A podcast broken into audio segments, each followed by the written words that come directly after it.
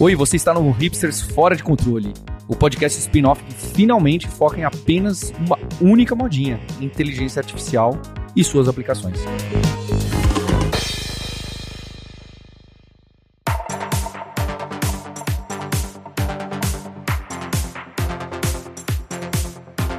Olá, hipsters! Bem-vindas, bem-vindos a mais um episódio do spin-off do seu podcast favorito. Esse é o Hipsters Fora de Controle, em que semanalmente a gente traz entrevistas, notícias, repercussões filosofadas sobre inteligência artificial, o que está pintando por aí, para onde está apontando esse mercado que a gente curte tanto. Eu sou o Marcos Mendes e tenho aqui comigo hoje o Fabrício Carraro, podcaster, autor e program manager da Alura. Tudo bem? E também odiado no Twitter, é. né? Mas a gente vai falar sobre isso depois. Eu ia falar sobre isso e arreguei. caos, caos, mas vamos lá. É. E aqui hoje também está o Henrique Lopes, que é engenheiro de software da Alura. Tudo bom? E aí, pessoal? E aí, Fabrício e Marcos? Bom? Beleza, vamos lá. Já vamos começar então falando sobre, nessa semana, o Fabrício fez um, um experimento provocador no Twitter. Ele no primeiro segundo, quando mandou para mim o vídeo, ele me enganou. Eu falei, ah, eu olhei direito. Falei, ah, então, já viu o que aconteceu. Quer comentar o que você fez, Fabrício? O que, que você causou lá no Twitter? então, na verdade, eu vou dar um pouquinho de contexto, né? Porque desde que a gente tem o podcast aqui, o Fora de Controle, e, e também as minhas pesquisas com IA e tudo mais, né? Para o livro do Inteligência Artificial que eu publiquei pela Casa do Código, eu venho mergulhando muito, muito mais nessa área e tudo mais, e eu tento criar conteúdo também de IA aplicada lá no, nas minhas redes sociais, principalmente no Twitter, né? Então eu estava fazendo umas threads, né? Semanas passadas, retrasada, eu fiz uma thread comparando o Midjourney com o DALI, que a gente comentou aqui no programa também, né? Comparando os resultados dessas duas IAs generativas de imagens. Eu fiz um outro também usando essas imagens para o Runway, que é uma IA generativa de vídeo a partir de texto ou de imagens. Né? Então eu peguei as imagens que eu tinha gerado lá com o Journey, coloquei no Runway e ele gera ali meio que um GIF, né? Um, um videozinho curto de 4 segundos. Dá para você aumentar isso com os créditos que você usa, mas essa é a ideia. Então eu comecei a fazer esse tipo de conteúdo no Twitter, nessas threads. E aí eu fiz um outro que um amigo meu me mandou uma imagem que, se não me engano, ele pegou no Reddit. E esse meu amigo, ele é belga, fala francês, né? Francês como uma língua nativa. E ele me mandou ó, o Louvre em chamas, né? O Louvre, Museu do Louvre em Paris pegando fogo. E eu falei, nossa, eu fiquei muito impressionado com a imagem original, né? Criada pelo Midjourney que você vê ali os policiais, os bombeiros, as chamas mesmo do prédio, você olha não dá para perceber que aquela foto não é real, é impossível você notar, pelo menos eu não percebi, e eu achei muito bonito, assim, não, não incêndio em si, mas a, a qualidade do fotorrealismo dessa imagem. E eu resolvi criar um conteúdo nesse mesmo estilo das outras threads, né, dos outros fios, mostrando, olha que legal, é, agora você pode criar vídeos a partir de imagens. Essa é uma imagem visualmente, né, bonita e tudo mais. Eu coloquei no Runway essa essa IA de geração de vídeo e ela gerou um vídeo do Louvre em chamas, né, pegando fogo. E eu fiz um fio exatamente sobre isso, né, uma thread que a primeira mensagem era incêndio no Louvre em Paris com esse vídeo e aí a segunda mensagem do fio ali da thread era, na verdade, isso daqui foi criado por uma IA generativa, que é o Midjourney para imagens e depois passado por uma outra IA, que é o Runway, para gerar o vídeo. Então, tomem muito cuidado com isso no futuro. Então, a ideia do post, é, da thread, na verdade, era ser uma mensagem de atenção para fake news no futuro. né? Então, tomem cuidado, no, a gente vai ter que redobrar o nosso nível de ceticismo de agora em diante e tudo mais. Coloquei os links, inclusive, dessas threads que eu tinha feito no passado e tudo mais. Só que começou a espalhar no Twitter como se fosse real. Então, na verdade, algumas pessoas publicaram, né, sabendo que era IA, mas falaram, nossa, olha como tá realista esse vídeo criado pela IA. E aí uma outra galera desavisada não leu a thread, né? Leu só o primeiro tweet, em vez de ler o filme inteiro, leu só o primeiro e começou a compartilhar, achando que era real. E aí outras pessoas começaram a adicionar notas da comunidade, né? Isso aqui, na verdade, foi gerado por uma IA, é, só é avisado no fio que é IA. Então eu acho que talvez esse tenha sido o meu erro. Não colocar no primeiro tweet que era IA, isso talvez seria contra a proposta da thread, que é realmente avisar para tomar cuidado. Mas eu deveria ter colocado pelo menos um disclaimer, ó. Leiam a thread, né? Leiam o fio antes de comentar. Pelo menos isso deveria ter feito. Mas enfim, não dá para editar, né? O, o Twitter só deixa você editar em meia hora. E quando eu fui ver que tava bombando, já era muito mais tempo do que isso. E aí a galera começou a espalhar, não só no Brasil, primeiramente no Brasil, e começou a falar: nossa, os perigos da IA, olha, isso aqui tá muito realista. Nossa, ele tá criando fake news. Nossa, eu odeio a IA. Começou a explodir em um nível muito, muito maior. E aí depois eu mandei lá pro Marcos, no grupo que a gente tem aqui falando sobre o podcast. Começou compartilhamentos e comentários em japonês, em italiano, em francês, em alemão, em finlandês, em árabe. Falei, meu Deus, que, que eu fiz? e no momento dessa gravação agora, o tweet original, né, o, o, primeiro lá, tá com 10 milhões, mais de 10 milhões de compartilhamentos. Então, uhum. o primeiro viral de IA de 2024 foi criado por mim aí, meio que sem querer, na verdade. Né? Eu queria, que a, a mens... é, eu queria que a mensagem tivesse sido viral, né? Do, de redobrar o ceticismo, redobrar o cuidado com imagens e com vídeos de agora em diante, porque qualquer coisa pode ser irreal. Imagina numa guerra que a gente está tendo agora, né? Algumas guerras ao redor do mundo, criar isso para falar que, não sei, crianças foram mortas ou coisas nesse, senti nesse sentido só para mover com a opinião pública, isso vai ser terça-feira de agora em diante. Então a gente vai ter que tomar muito cuidado com esse tipo de, de coisa. E apesar do, desse meu erro que eu considero de não ter colocado um disclaimer de ler o fio, eu ainda acho que o erro é não ler fios. Uma grande parte do erro, né, é só olhar e já acreditar. É irônico que um post atentando para a importância de você ser cético e ir atrás ler mais tenha viralizado, principalmente com comentários, né, de pessoas que não leram mais, né? Uhum. É muito interessante, muito irônico. Mas claro, não tirou a minha parcela da culpa de não ter colocado o disclaimer inicial, de pelo menos para ler o fio, pelo menos para ler a thread. É, e lembrando que esse ano agora, né, é ano de principalmente assim um coisa política enorme que é a eleição lá dos Estados Unidos. Então, a OpenAI já começou a posicionar sobre o que ela vai tentar fazer para justamente evitar que esse tipo de desinformação aconteça. Então, eles já falaram que algumas imagens agora no, no DALL 3, né, que é o mais avançado, eles vão começar a colocar algumas informações que vai ser, de, vai ser possível detectar que a imagem foi gerada por uma inteligência artificial. E eles também, eles falaram que estão em uma fase de teste de uma ferramenta que você dá uma imagem, ela diz, tipo, se foi gerada pela ferramenta deles. Então, algo parecido com aqueles aquelas ferramentas que tinham que a gente botava um texto e falava, isso foi um IA que criou, que não funcionava muito bem, só que agora com a imagem talvez eles tenham conseguido fazer alguma coisa. Eles falaram que está em fase teste, vão, principalmente vai ser muito útil agora para jornalistas, pessoal que precisa estar tá antenado nas notícias, né, precisa estar mais blindado ainda do que o normal contra notícias falsas para não divulgar coisas que não são verídicas. Então, posso deixar aqui na, na descrição sobre um pouquinho mais sobre esse. Eles fizeram uma postagem no blog sobre essa, que eles vão fazer esse ano sobre com essa parte da desinformação. Posso colocar aqui na, na descrição do podcast. Boa, eles falam nesse, nesse texto que a parte de identificação da imagem funciona até com os tipos mais frequentes de manipulação, que seja assim: alguém pega a foto e inverte a foto, ou bota preto e branco, dá uma. entorta só um pouquinho, edita um pouquinho, né? Faz um crop ali. Então, esse tipo de manipulação, a ferramenta também está pegando o que é bacana. Não é só a imagem original, mas é o conteúdo mesmo dela ali, que pode ser identificado, interpretado como ela ter sido feita ou não pelo Dali. Eles estão falando sobre não poder usar os GPTs customizados nem para fazer campanha, nem lobbying, né, campanha política mesmo, ou lobbying. Não pode se passar por uma pessoa de verdade, um candidato político, por exemplo, sendo ali um GPT customizado. E eles falam para quem encontrar isso, fazer também o, o dar um flag ali de que é uma coisa que eles não deixam. E eles estão também fazendo parcerias com fontes confiáveis para apontar quando o assunto for informação de volta, etc. Acho que é um bom primeiro passo que vai ser testado muito em breve. não temos dúvida disso, né, por conta da eleição, não só nos Estados Unidos, mas em outros países também. E, Fabrício, sobre o que você fez, Fabrício, eu, eu nem vejo como um erro a forma como você postou. Eu acho que é um exercício provocador, como eu disse, mas ainda assim muito útil de alerta sobre como até a gente que está ligado no movimento tem que olhar duas vezes, tem que desconfiar e uma prévia também de que tipo de reação a gente pode esperar de coisas quando elas forem feitas com a intenção é, maliciosa de manipular. Né? Você lá no segundo tweet dizia qual era o segredo da mágica do primeiro tweet, né? Mas o primeiro tweet causou mesmo uma reação e isso vai acontecer nas mãos de alguém que souber o que está fazendo de um jeito malicioso, pode ser um estrago grande. E pelo menos essas pessoas, até que não gostou do que você fez, talvez numa próxima vez, é, é, já, já vejam algum outro tipo de imagem, de vídeo com um pezinho atrás. Então, por bem ou por mal, todos esses 10 milhões aí de pessoas impactadas aprenderam algum tipo de lição. Né?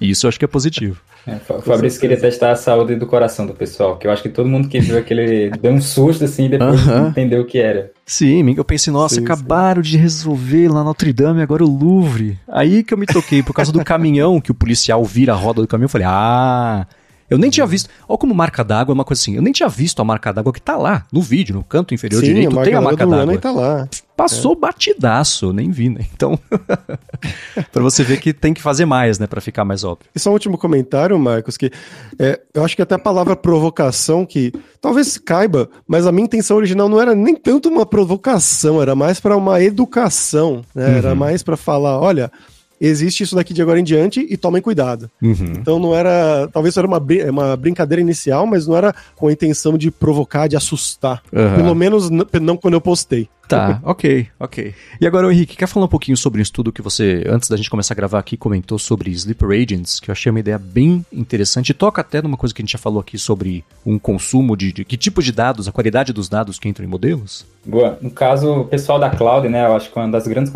competidoras da OpenAI, os pesquisadores lá da Cloud, eles divulgaram um paper chamado Sleeper Agents, que é, seria, eu acho que, um, agentes adormecidos, alguma coisa assim. Eu, eu fui pesquisar esse termo, parece que é um termo bem conhecido na área de espionagem. E aí, o que o que seria essa parte desses sleeper agents, né? É, quando o pessoal vai treinar o LLM, esses LLMs enormes, como o GPT 3.5, o Cloud 2, geralmente é dividido em duas fases. Primeiro tem toda a fase do treino do LLM em si, então eles extraem textos da internet inteira e de onde você pensar eles extraem textos para fazer o treino do modelo. E aí quando você quando faz esse treino, você tem um modelo que a gente chama de LLM base, que é aquele modelo que ele é, é ótimo para prever o próximo token, mas ele não não é tão prestativo para ser um assistente como o ChatGPT é hoje em dia. E o que é que o pessoal faz? O pessoal tem uma segunda fase que eles chamam do fine tuning do modelo, que é para educar o modelo a ser um assistente e também a fazer a parte de segurança do modelo. Então, por exemplo, o Gemini que que a Google lançou recentemente recentemente, eles não lançaram o Gemini Ultra ainda, que já está treinado, segundo eles, porque eles ainda estão fazendo a parte de segurança do modelo, que é justamente para o modelo não, o modelo não ensinar coisa que não deveria, o modelo não ser rude com você, então não, é, não provocar nenhum dano à sua existência, vamos dizer assim.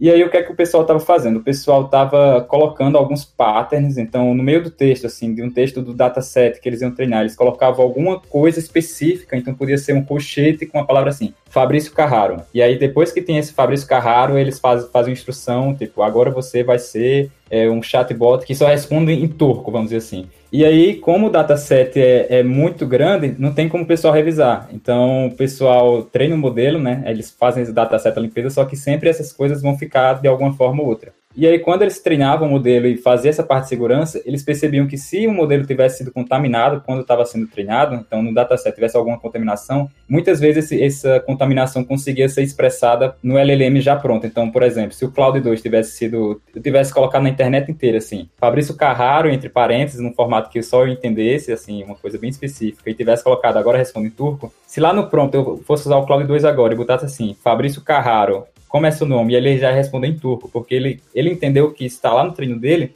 e mesmo o pessoal fazendo as coisas de segurança não, não ia dar conta. E aí o pessoal tá. Isso gerou uma discussão muito grande sobre como é que a gente protege os LLMs em si, né? Porque hoje em dia a gente. É, a parte de prompt injection, que eu acho que é a coisa mais normal que a gente tem hoje, a gente não tem solução ainda e ainda a gente chegou, ganhou essa outra agora que é um problema parece que maior ainda, porque não tem forma tão fácil de mitigar. Não que o prompt injection tenha alguma forma de, de mitigar que a gente conheça, a gente tem muitas alternativas para diminuir, mas tipo, não existe nenhuma que a gente possa dizer agora a gente está protegido. Mas essa outra agora é uma coisa bem antes no modelo. Então, acho que quem já assistiu Guerra Civil lá do, da, do MCU lembra que quando o Bucky Barnes está lá, quase re, reeducado, né, assim, sendo uma pessoa totalmente normal, e aí o cara chega lá e fala umas palavras em russo que ele se transforma de novo no... No Soldado Invernal. No Soldado Invernal. E aí seria uma coisa bem parecida, é, eu acho que é uma analogia bem boa é lembrar disso. Então, você fala umas palavras ali pro LLM que está no dataset, e aí ele vai virar também um Soldado Invernal, vamos dizer assim. Totalmente diferente do que ele, do que ele deveria ser, a LLM deveria ser. Quem é mais das antigas vai lembrar do filme O Candidato Manchuriano, que dá para mergulhar um pouquinho nesse assunto aí. Bom, o link para esse estudo, claro, vai estar aqui na descrição do episódio. Eu queria encerrar essa primeira parte explorando um pouquinho. A Stability AI lançou o Stable Code 3B, que, como o nome indica, tem 3 bilhões de parâmetros, e como o resto do nome indica, é voltado para codar, né? E eles publicaram alguns dados. A gente sabe que até o que o Sérgio comentou semana passada: treino é treino, jogo é jogo, benchmark é uma coisa, uso de vida real é uma outra coisa, mas nos dois gráficos que eles publicaram, eles duas tabelas, a coisa parece ser bem promissora em diversas linguagens de programação, o desempenho dele, a parte de acerto para fazer a compressão de código, e especificamente no modelo Llama da Meta, que também é voltado para codificação, eles conseguiram ultrapassar o desempenho dele, tendo só 40% do tamanho da base ali da Lhama, que eu achei uma coisa bastante impressionante. E eu queria saber as impressões de vocês a respeito disso.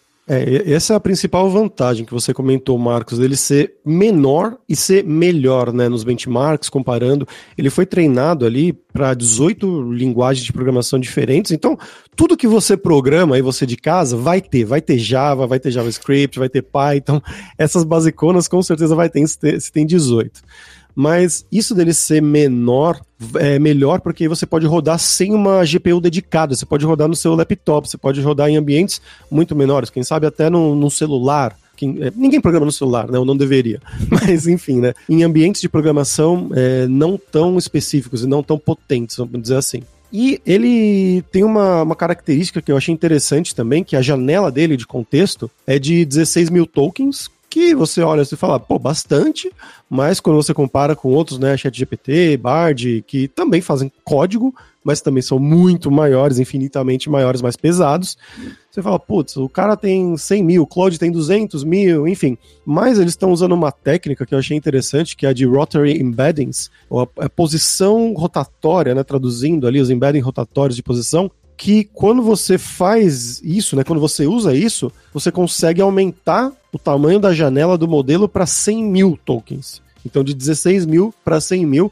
Então, é uma técnica muito interessante que eles estão usando aí, que vai tornar esse modelo ainda mais poderoso, ou potencialmente mais poderoso. Mas, como a gente falou, ele, tal qual o Code Llama, ele também é ali para código e tudo mais. Mas vamos ver aí. Eu, como vocês sabem, eu sou fanboy total da Stability AI. Então eu tô, tô animado. Boa, claro que quem quiser se aprofundar sobre isso, dar umas piadinhas, eles colocam umas comparações também de desempenho bem interessantes lá, além dessas tabelas que eu comentei. Vai ter link na descrição do episódio. Agora vamos para a segunda parte aqui da nossa conversa de hoje, ver com quem que a gente vai conversar.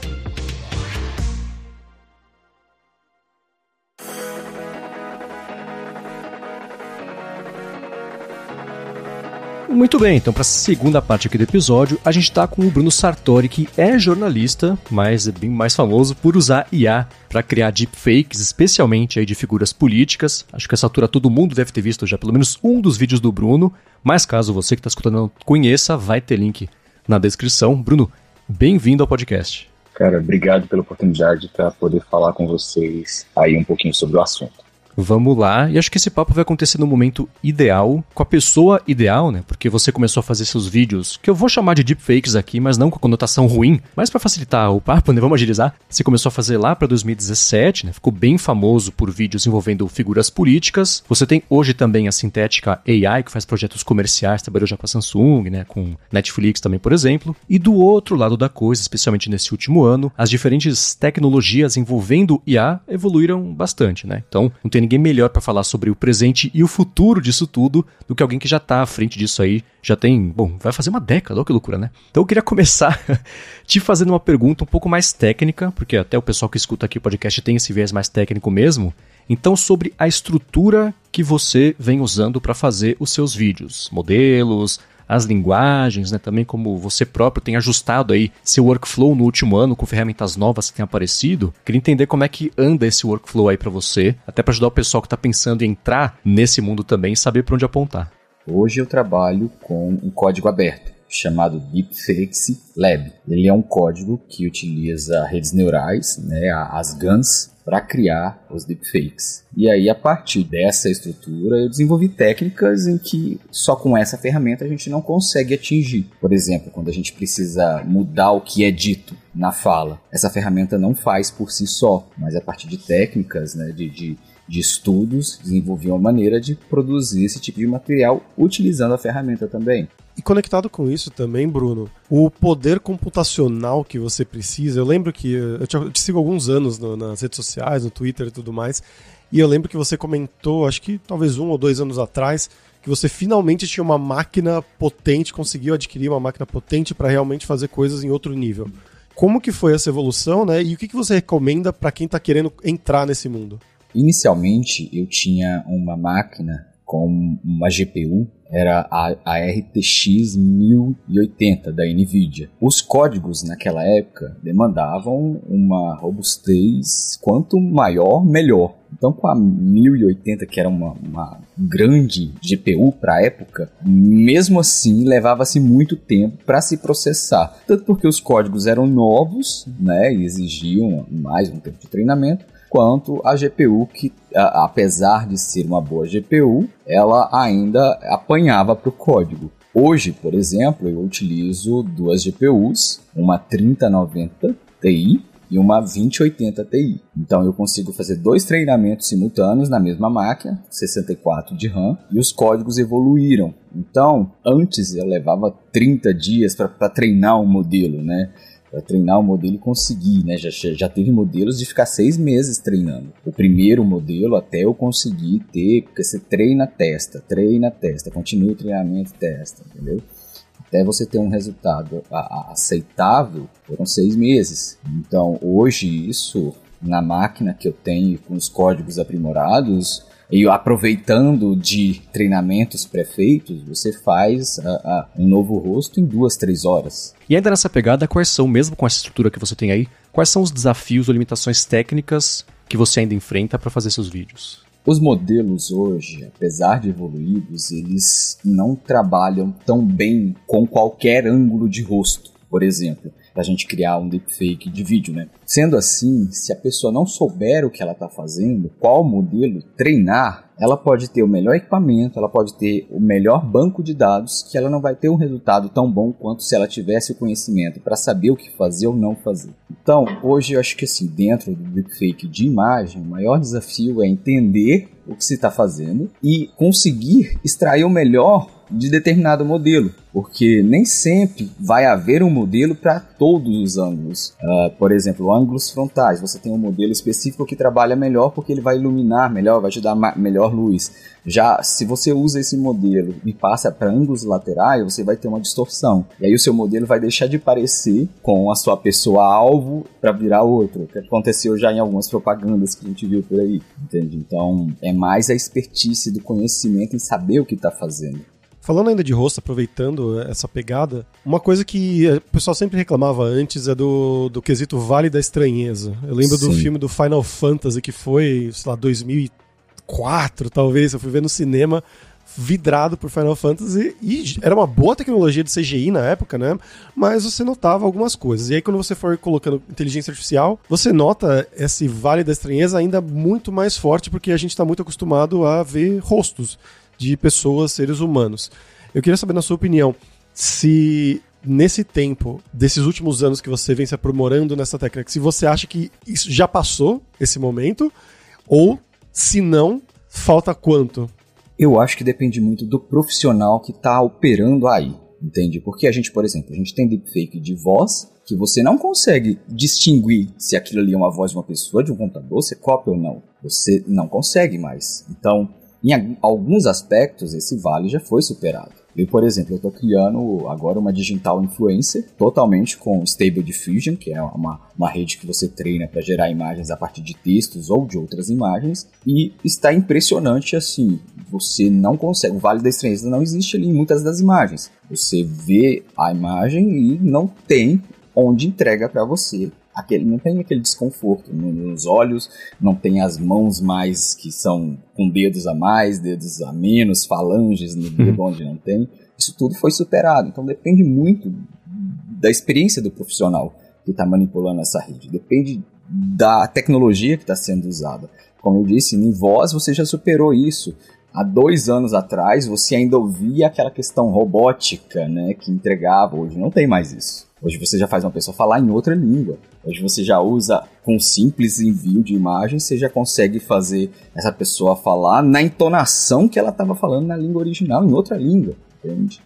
E você falou que você prefere usar as ferramentas open source, né? Qual que é a diferença, a vantagem de você usar as ferramentas open source versus ferramentas comerciais aí que já existam? Eu penso, por exemplo, no Eleven Labs para voz ou na, no próprio HeyGen para fazer os avatares. Qual que é a vantagem? A open source, você tem uma comunidade que está desenvolvendo a ferramenta, não é só um desenvolvedor. Geralmente você tem ali forks daquela mesma ferramenta, onde vão se implementando melhorias e aí você vai atrás e pesquisa e fica por dentro das novidades para saber quais melhorias são essas. Você só tem o custo da geração na sua máquina, você não tem que pagar por esses serviços.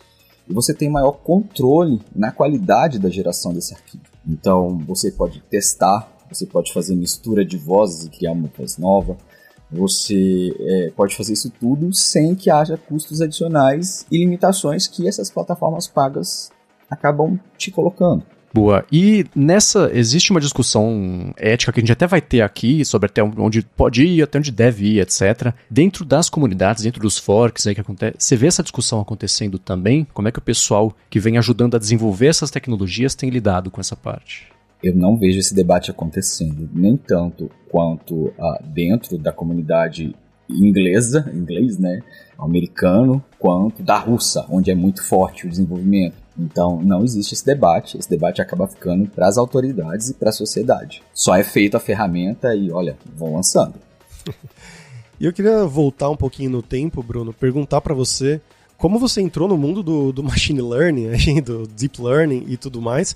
E também, é, se você puder, o que, que você recomendaria de uma pessoa que está querendo entrar nesse mundo de estudar? É um TensorFlow, é um Keras, é, enfim, mais ou menos uma coisa técnica mesmo, se você puder dar um passo. Primeiro do interesse, de onde surgiu, de como você começou, Sim. e depois a parte técnica também.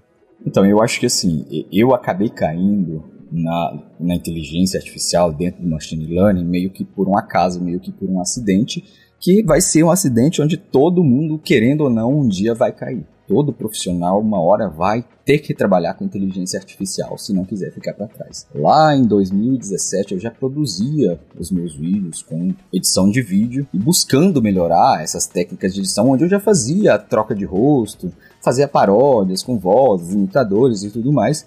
Eu sempre assistia tutorial na internet, porque morava no interior, a gente não tinha uh, um grande centro para se fazer cursos e se aperfeiçoar. Então você aprende pela internet em, em, mandarim traduzindo no Google. E aí, buscando aperfeiçoar essas técnicas, eu acabei trombando na semana que o código do deepfake foi divulgado num fórum do Reddit. E à primeira vista estavam usando só para criar pornografia. E eu falei, cara, isso aqui tem tanto potencial para você criar conteúdo de entretenimento para as pessoas, para o cinema, para a TV, e acabei trazendo para o meu trabalho. Então, como os códigos eram abertos e haviam instruções de outras pessoas, eu não precisei aprender a programar para poder utilizar e operar. Entende? Então, eu não, eu não sou um programador hoje, eu não programo é, não trabalho com linguagem Python ou qualquer outra linguagem. Já no passado, já estudei HTML, PHP, banco de dados, MySQL, isso no passado. Hoje eu não trabalho com isso mais, sabe? Uma vez que eu não tenho essa necessidade. Quando preciso de alguma, por exemplo, os clientes buscam a gente na nossa empresa para uma determinada campanha. A gente quer lançar um aplicativo onde o nosso cliente vai colocar o rosto dele ao lado de uma celebridade. Aí a gente tem um, um desenvolvedor e esse desenvolvedor, ele, sob as minhas orientações, ele faz o que a gente pede. Então, é um mercado que, com inteligência artificial, só tende a crescer. A gente vai ter isso, né? O profissional que não se atualizar com inteligência artificial, ele vai acabar ficando para trás, querendo ou não, as pessoas precisam se atualizar. Isso é desde que o mundo é mundo, né? Depois que veio a internet, a gente não precisou se atualizar, aprender a trabalhar com a internet. Hoje todo mundo trabalha com a internet. Agora vem a inteligência artificial, todo mundo vai ter que se atualizar de novo. E, assim, nessa última semana, acho que o Fabrício sentiu um pouquinho do gostinho do que é você fazer uma publicação mais provocadora e depois ter que lidar com pessoas que têm diferentes ferramentas, eu acho, para se expressar, né? especialmente quando é a hora de criticar, né? Então, acho que essa não é uma situação exatamente nova para você. Então, como é que você lida, ou talvez tenha aprendido a lidar com a reação aos vídeos que você publica?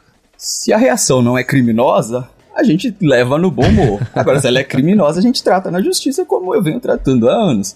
E assim, tenho feito viagens para a Europa com indenização dessas pessoas. De hate. A gente tem que responder assim, sabe? Acho que a partir do momento em que todo mundo não deixar com que determinados tipos de acusações, determinados crimes aconteçam, pessoas vão começar a tomar medo. Eles precisam perceber que o crime cometido na internet é o mesmo crime cometido ali na, na esquina. Tem as mesmas penas. Você não está escondido. por mais que ainda não haja uma regulamentação da, da internet como se discute, você é fácil de, de encontrar. É demorado, é longo, mas pela justiça acha. E quem fez, paga. Aproveitando que você puxou isso de regulamentação, o que você pensa sobre o futuro de uma regulamentação? Porque isso está começando a ser tratado na Europa, né, na União Europeia, Sim. eles propuseram lá o início de uma, talvez, lei de IA para o futuro, mesmo para treinamento de modelos, né, de LLMs e tudo mais.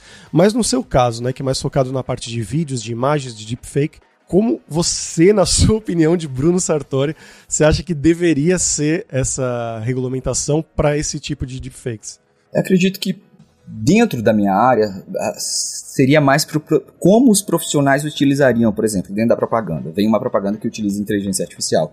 Então, que se tenha um, uma tag, alguma coisa que é, diga para quem está consumindo aquela propaganda que foi feito com inteligência artificial. Acho que caminha mais dentro disso, do uso da, da ferramenta hoje de forma profissional.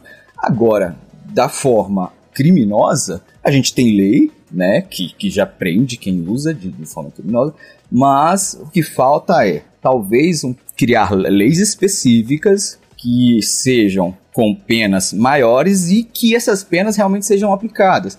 Porque eu acho que só vai vir do exemplo a conscientização. Se a gente, por exemplo, a gente vai passar por uma, uma, um processo eleitoral agora, se não houver uma reação das autoridades de pegar, prender por muito tempo e mostrar que está funcionando e quem fizer vai também cair, vai também ser pego, se isso não acontecer, vai ser só ladeira abaixo, vai ser pior a cada eleição, a cada ano.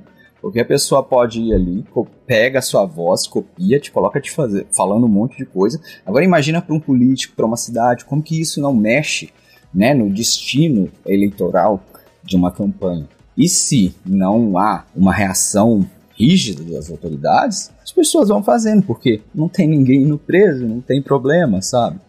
Uhum.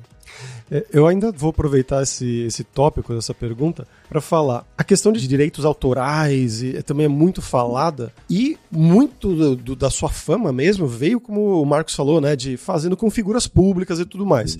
Na sua opinião desse futuro, deveria continuar a ser permitido fazer como paródias de pessoas públicas ou por questão de direito autoral, talvez isso também teria que ser limitado? Então, por lei, você não tem que pedir a ninguém para usar uma música para criar uma paródia. A lei te permite isso. Entende? Isso já é, é lei, já existe. Mas, por exemplo, isso desde quando a internet é internet. Quando você pega a imagem criada de outra pessoa e posta lá, você está infringindo o direito dessa outra pessoa, independente do que ela criou. Então, se você posta um meme hoje, querendo ou não, você está infringindo o direito de outra pessoa, porque essa outra pessoa não te autorizou a postar. Então é um debate gigantesco, sabe? Não é simples assim, sabe? Então, é um debate que, que, assim, se ele for feito muito rápido, pode não dar certo, e se ele não for feito rápido, pode dar pior ainda. Uhum. E, por exemplo, né, eu tô pensando no comercial deles Regina, que eu acho que foi o da Volkswagen com Elis Regina, né? Claro que Sim. acho que foi a primeira grande exposição, acho que em massa, que ganhou uma proporção grande até a parte da discussão, etc. Você já trabalhou com empresas, né, como a Netflix, a Samsung, para fazer alguns deepfakes de comerciais. Você reconstruiu também a voz da Ayrton Senna, né, em, em uma, uma, campanha também. É, e aí eu penso assim, né, você já falou um pouco sobre a parte de legislação, dessa parte de, de para onde poderia apontar, até onde deveria ir, mas para você, da questão ética, o que você acha que, até onde pode ir, até uhum. onde é apropriado ou não, esquece lei, porque as leis, as ferramentas hoje operam onde, assim, se não está proibido, está permitido, uhum. então vamos ver até onde a sociedade aceita, né? Mas para você, como que você enxerga esse equilíbrio entre, tá, até pode, mas deveria? Sim, por exemplo, antes da Elis, a Volkswagen já tinha feito com Elvis. O Elvis fazendo uma propaganda também. Então não é de hoje que se ressuscita gente morta para fazer propaganda. E a gente tem vários outros exemplos. A gente tem todos os Beatles num jogo de, de PlayStation. Não é de hoje que se faz isso. Então, primeiro ponto. Segundo, ali a gente tem que perceber que não é a pessoa, é uma representação da pessoa. E isso é feito pela humanidade desde quando a gente pintava lá nas paredes um homem caçando um, um animal. A representação ela vem desde sempre. Hoje a gente tem uma tecnologia mais avançada. Quando uh, se mirou um daguerreótipo, que era aqueles aparelhos gigantescos que você tinha que ficar lá meia hora parado para você tirar uma foto. que o aparelho tinha uma tecnologia que ficava registrando. Quando essa tecnologia foi inventada, as pessoas ficavam assustadas. Falava-se até em que capturava as almas das pessoas com essas imagens. Hoje a gente tem uma maneira mais tecnológica de criar representações mais fáceis, mais realísticas. Antes, o cinema, pra, em efeitos especiais, usava maquiagem, usava jogo de luz. Hoje a gente tem deepfake, a gente tem uma tecnologia de inteligência artificial que deixa mais perfeito ainda, o que se foi se aprimorando ao longo dos anos. Então, sempre existiu essa, essa capacidade das, do ser humano de fazer representações. Agora, se essas representações devem ser feitas sim ou não, isso foi perguntado lá atrás, quando era feito no cinema, quando era feito em outros comerciais, entende? Uhum. Então, isso está sendo levantado agora porque a ferramenta é uma coisa nova. Dentro do debate ético, a gente vai debater isso eticamente de acordo com quem? Por quê? Por exemplo, no comercial da, Regina, da, da Elis Regina. Aos filhos, aquilo não foi antiético aos olhos deles. Mas aos olhos de terceiro foi quem que está certo? Uhum. Os filhos que têm o direito legal, onde já se foi discutido isso dentro de um parlamento legislativo, onde já se foi debatido os limites disso, ou uma pessoa que não tem direito algum sobre aquilo poder opinar. Se quem tem direito não pode usar dos direitos como quer, porque eu que não tenho direito nenhum posso dizer como vão usar aquele direito, sabe? Uhum. E agora invertendo então, dentro dos materiais que você gera, existe algum limite autoimposto aí que você tem estabelecido sobre o que você não vai fazer? Ah, com certeza. Eu não falo, por exemplo, sobre, sei lá, um partido te contratar para bater no oponente. Você pode ah, não, falar sobre isso, isso. Ah, não, sem dúvida. exemplo, não, isso, isso eu, material político. Nunca fiz, nunca, uhum. nunca farei não tenho nem a menor vontade de fazer. Hum. Agora eles vão fazer por si só, com, a, com tecnologia em telefone, entende? Porque o que acontece? Ah, quando um cliente chega para mim na, na, empresa, ele vem atrás de qualidade. Quando vamos fazer um, um deepfake para televisão, você precisa de qualidade. Esses aplicativos de celular não entregam isso. Na internet, esse material gerado por aplicativo de celular funciona. Já na televisão, se você faz um conteúdo estranho, você cai lá no Vale da Estranheza, né, onde vai passar o comercial. Tem gente que vai ficar falando que parece um boneco, como já aconteceu em algumas publicidades. Então, quando o cliente vem atrás de mim, tem essa, essa, ele vem pela qualidade. Outra coisa que eu não faço, que eu trabalho muito com humor, eu sempre utilizo políticos. Nunca eu, eu, eu não coloco ali pessoas, por exemplo, artistas. Eu vou fazer um deepfake com a Eliana, uh, fazendo uma piada com isso, com aquilo, entende? Porque aí já, eu já não posso utilizar a imagem da Eliana para fazer isso. Agora, quando é um político, além dele ser uma figura pública, o que está sendo representado ali não é a pessoa político, por exemplo, não é o, a, a pessoa Lula da Silva, é o presidente do Brasil. E quem é que banca a imagem do presidente do Brasil? A gente, dos nossos, o dinheiro dos uhum. nossos impostos.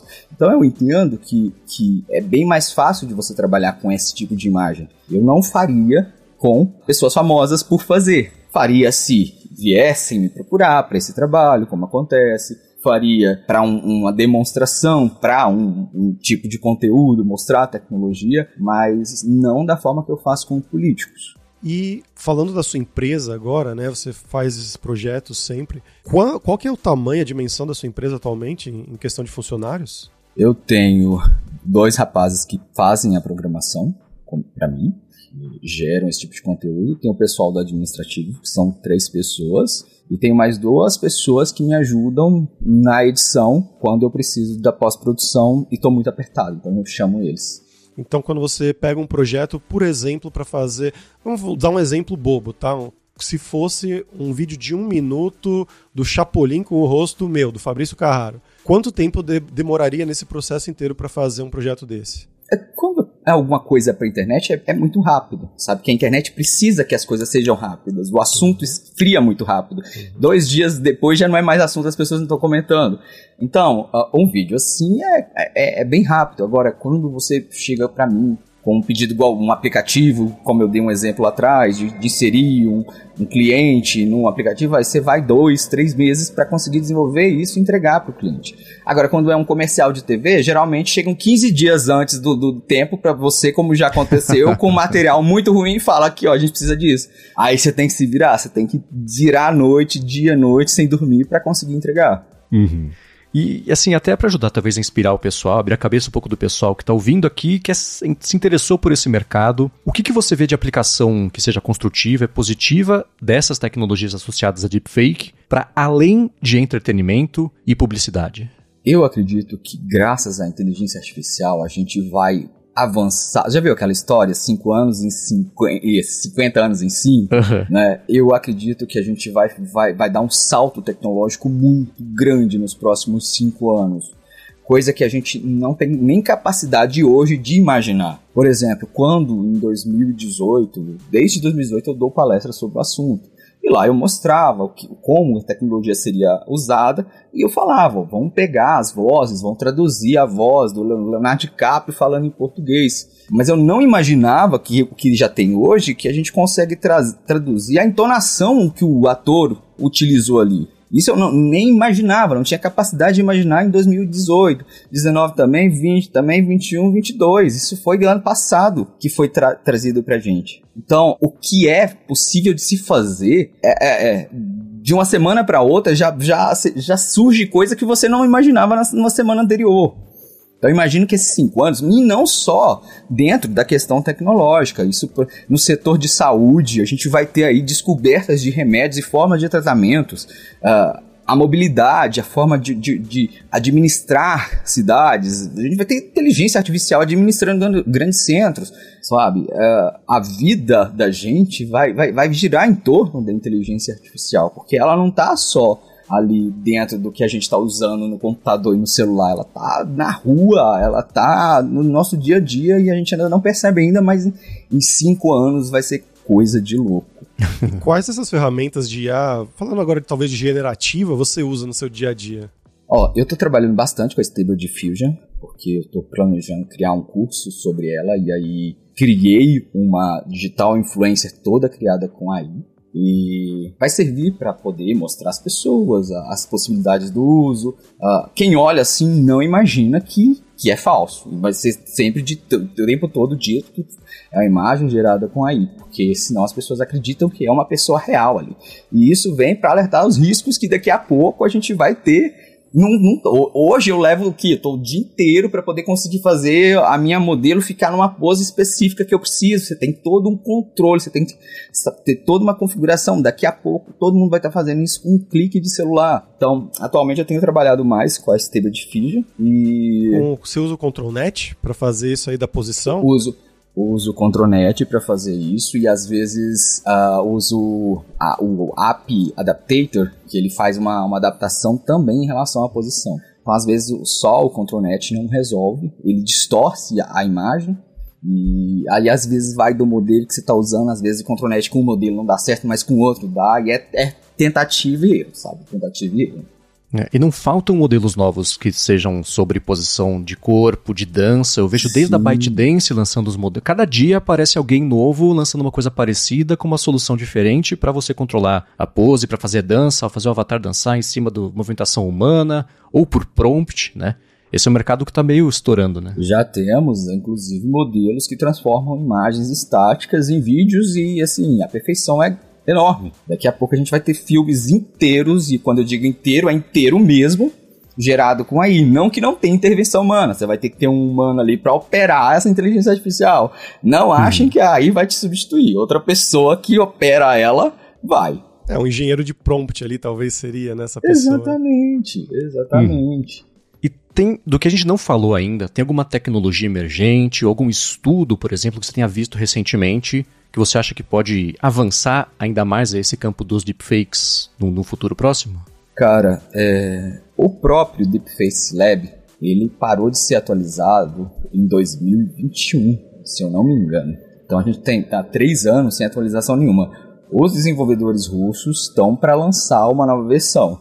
Eu peguei algumas coisinhas que lançaram, mas uh, é só melhoria para modificar um pouco o treinamento mas acredito que eles vão implementar AIs capazes de fazer o, o enhance, né, a melhora do rosto ali na, na, naquilo.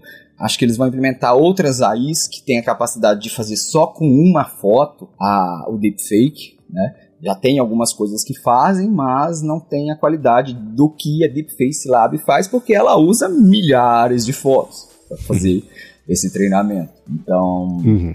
acho que essas, essa, isso aí, esse ano, eu acho que eles vão lançar essa nova atualização depois de três anos sem qualquer atualização. Antes era toda semana, toda semana tinha uma, uma coisa nova. Parou em 2021 e tô ansioso para pôr minhas mãos no que vem aí. Você tem contato com essas pessoas? Tem um grupo né, no Telegram deles, é, inclusive lá na DPS Lab tem, em russo, que você pode participar e você tem essa conversa deles ali. Já aprendeu russo? Aconselho. Então, é isso. Eu aconselho a assinar o, o Telegram. Acho que é Telegram Pro, que ele já traduz para você. Você já vê tudo traduzido ali.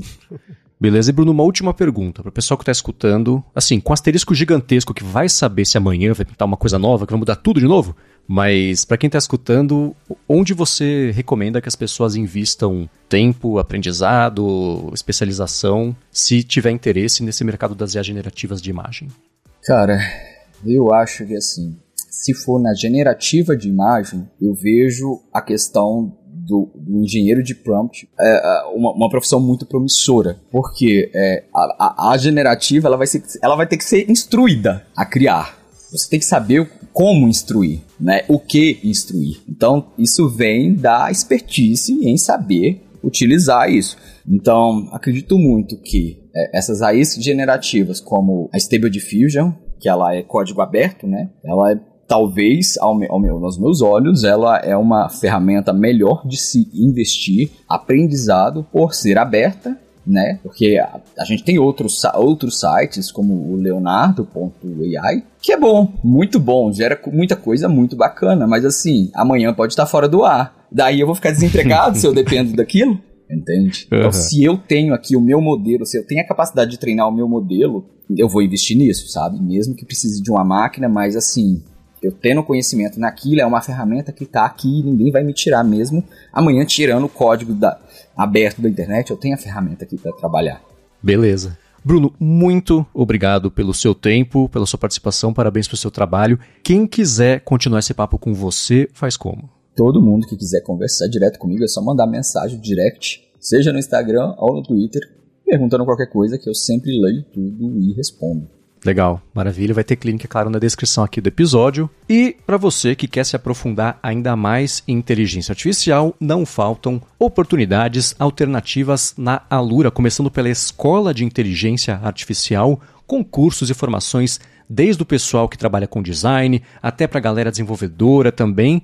Vai ter link na descrição para vocês conhecerem isso. Inclusive a Luri, que é a inteligência artificial da Alura, falamos já sobre ela algumas vezes aqui, que é powered by ChatGPT e tá rolando também essa sua última chance de se inscrever na primeira imersão desse ano da Alura para você evoluir em front-end, criando um projeto na prática, que é claro que também vai ter pinceladas aí, conteúdos extras de inteligência artificial, claro, sobre o chat GPT, isso tudo aplicado ao front-end. Então, para você que quer aprimorar seus conhecimentos, aprender na prática, avançar na carreira com quem domina o assunto. Tem o Guilherme Lima, que é Tech Educator, instrutor da Alura e da USP. Tem a Fernanda Degolin, que é desenvolvedora front-end na Globo. Tem a Mayara Cardoso, que é desenvolvedora front-end também lá no Itaú. Faz o seguinte, você passa aqui na descrição do episódio e pega o link, mas vai rápido porque está acabando o prazo para você se inscrever nesse curso gratuito, na imersão gratuita, que vai rolar por 5 dias de 22 a 26 de janeiro, mas você tem só mais dois dias aí, dois dias e meio mais ou menos, para se inscrever. Então corre, link na descrição do episódio. Hipsters, obrigado mais uma vez pela audiência de vocês e a gente volta na semana que vem. Hipsters, abraços, tchau.